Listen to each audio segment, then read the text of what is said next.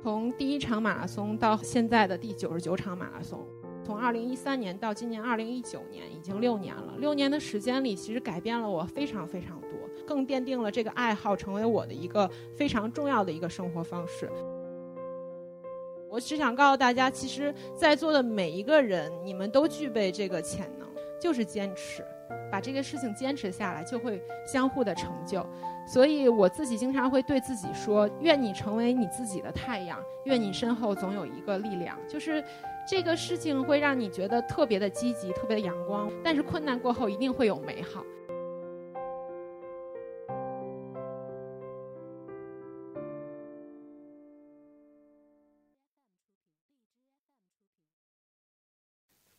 大家好，我是贾小萌。嗯，我还有其他的身份，然后共享机的联合创始人。我加入了就是我最热爱的一个品牌 Lululemon，然后我成为它的品牌形象大使。其实 Lululemon 的品牌形象大使，它并不是代表我说我穿它的衣服好看，或者我是一个明星，或者是能让大家都去穿它的衣服。它把品牌形象大使的定义成为一个励志人物。然后我也很有幸成为遗体港这个店的，就是品牌形象大使，会带大家以后会有很多很多的活动，每一个人都可以参与进来。我看了一下我的跑步的 APP App 上写了，大概我也跑了七千多公里，可能离纽约就差三千多公里。这个是用腿儿来完成的，但是很多人会说你是天生这样吗？你是运动员吗？你是天生就会跑吗？然后你是怎么能做到这些的？我只想告诉大家，其实在座的每一个人，你们都具备这个潜能，你你们都具备这个能力。这个能力是什么？它其实就是特别简单的两个字，就是坚持，就是没有任何的其他的东西促使我去完成这件事情，它就是坚持。我在我第一次完成第一个马拉松的时候，别人就经常会问。你做了多长时间的训练？你有没有一个非常严密的训练计划，或者是你有没有一些体育的方面的特长？我说都没有，其实就是一个很平平淡淡，我想去实现我这个梦想，然后我就是很平常心态的去坚持去完成这件事情。可能我日常会有一些很好的生活方式，良好的生活方式去促成我可能很容易去达成这件事情。在跑马拉松的这个这个路程中，其实让我经历了很多，更奠定了这个爱爱。好，成为我的一个非常重要的一个生活方式。其实，呃，我在我跑第一次马拉松的时候，我根本不知道马拉松是什么，嗯，也不知道我自己参加了一个世界上特别著名、最古老的一场马拉松，它叫波士顿马拉松。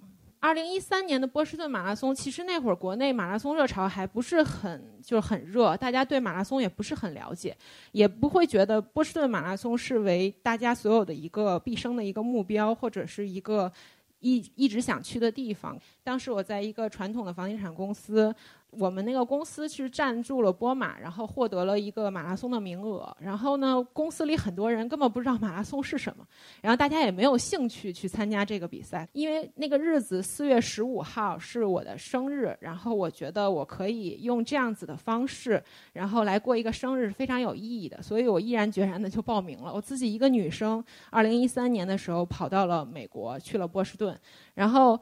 我真的没有想到，一个城市会因为一场马拉松全部停止掉，大家不工作，然后全部都在庆祝这场马拉松，满城的人对你。之间的沟通，冲你的微笑，全部都是哦，你也来参加波马？你从哪里来的？你是从中国来的吗？然后会跟你询问很多关于跑步的事情。所有的人都会穿着一件牛那个独角兽的一个外套，然后上面绣着自己参加的每一届的波马，都很荣耀。我当时就觉得好奇怪，哇塞，这个马拉松能。让一个一个城市为它点燃，我觉得这是一个非常了不起的运动，非常有意思的运动。而且这个马拉松是你可以和世界大咖同场竞技，你们可以站在同一个起跑线上去奔向相同的终点。然后现场参与的时候，我我完全不知道四十二公里有多长，那会儿最多在奥森跑过三十公里，所以我看到现场就是每。一米都会有一个人来给你加油，然后来跟你呼喊。从起点开始就有老爷爷站在那儿给你摇铃。后来我连续参加了。呃四年的波马，然后这个老爷爷一直都会在那儿，你会觉得特别的亲切，因为他每年都会把它当做一个最大的盛事来做这些事情，然后包括我们跑到这个。大学的地方，然后呢，很多的女女女校的学生就会跑出来，然后举起他自己的牌子，上面写着他自己国家的名字，说：“你今天可以在这儿来亲我。”所以每个人都有故事，每个人都有 IP。然后这么快乐的一个节日，然后在终点的时候发生了世界闻名的一场惨案，就是波尔顿的那个恐怖袭击。当时我离爆炸点还有五百米的距离，我觉得哇塞，这是怎么可能的一件事情？我的生日差点成为我的忌日，所以这个事情对我影响很大。然后等我回到中国以后，我一直在给波马的组委会发信息，我说我明年什么时候？我这个比赛对我影响太大了，我的首马，然后我过生日，然后呢我还没有到达终点，然后我很遗憾，我想明年再来，因为这个名额太难了。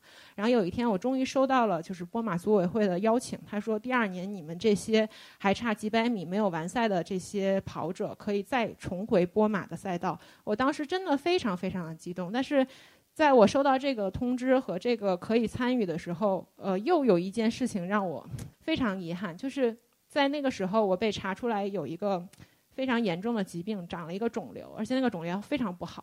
但是在比赛开赛前的二十天，我必须要。不得不去做这个手术，所以很多人劝我说：“你做完手术就不要去参加这个波马了，你就不要去去去到那个终点线。”我说：“这是我的一个梦想，我一定要去完成。”所以我在我的父母还有我的朋友的不听他们的劝阻之下，我完成了手术。完成了手术，我带着我自己的自己的伤疤，自己的那个手术的刀口。然后，二零一四年我又重回了波马的赛道。然后波波马当年的这个 slogan 就是 Boston Strong，所以。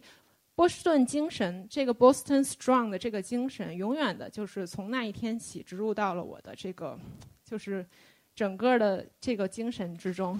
谢谢。所以从第一场马拉松到后面的现在的第九十九场马拉松，我去过很多很多的地方，不只是国外这些地方，因为我觉得跑马拉松是给我人生中带来了很多不一样的体验，包括前一阵子。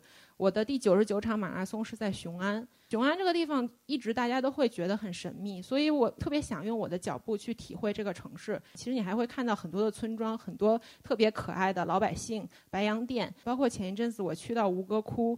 嗯，去柬埔寨，然后也是跑了一场马拉松。柬埔寨大家都会很了解这些呃历史文明的古迹，但是你真的用马拉松去体验的时候，你会看见马路两边那些村落里的孩子，就是柬埔寨这些孩子，他们真的非常的惨。他们从生下来的时候，就像只要他能走路，他能爬，他能说话，他的家长就会让他到大街上去要钱，就是说你能给我一个美金吗？你给我一个美金，我就可以上学。他从他一岁的时候就要自己去谋生，所以这样的体验都是在我一次一次的马拉松中体会到。它不止一个城市，它不只是风景，它不只是大家看到的世界闻名的古迹，但是很多很多这些城市里发生的其他故事是需要你用脚步去体会的。然后旁边这两幅图是我在南极和北极跑马拉松时候的一些照片。嗯，南极和北极其实。嗯，听起来挺挺遥远，但是当你到达那个地方的时候，你感受到了大自然的这种很强势的东西的时候，其实你内心又会有一种新的体会，就是大自然不是你去征服的，而是你要去敬畏的。其实，在这两场马拉松的时候，嗯，可能是真是自己有这种坚定的信念才去。嗯，完成了这个比赛。在南极的时候，我用了九个多小时；在北极的时候，我用了六个多小时。但是狂风肆虐，还有包括天气这种不可预知，确实让你体会到了很多人生的磨难。所以跑马拉松会给你带来很多磨难，所以你才会有更多的体会去坚持，怎么样去完成，到达那个 finish line。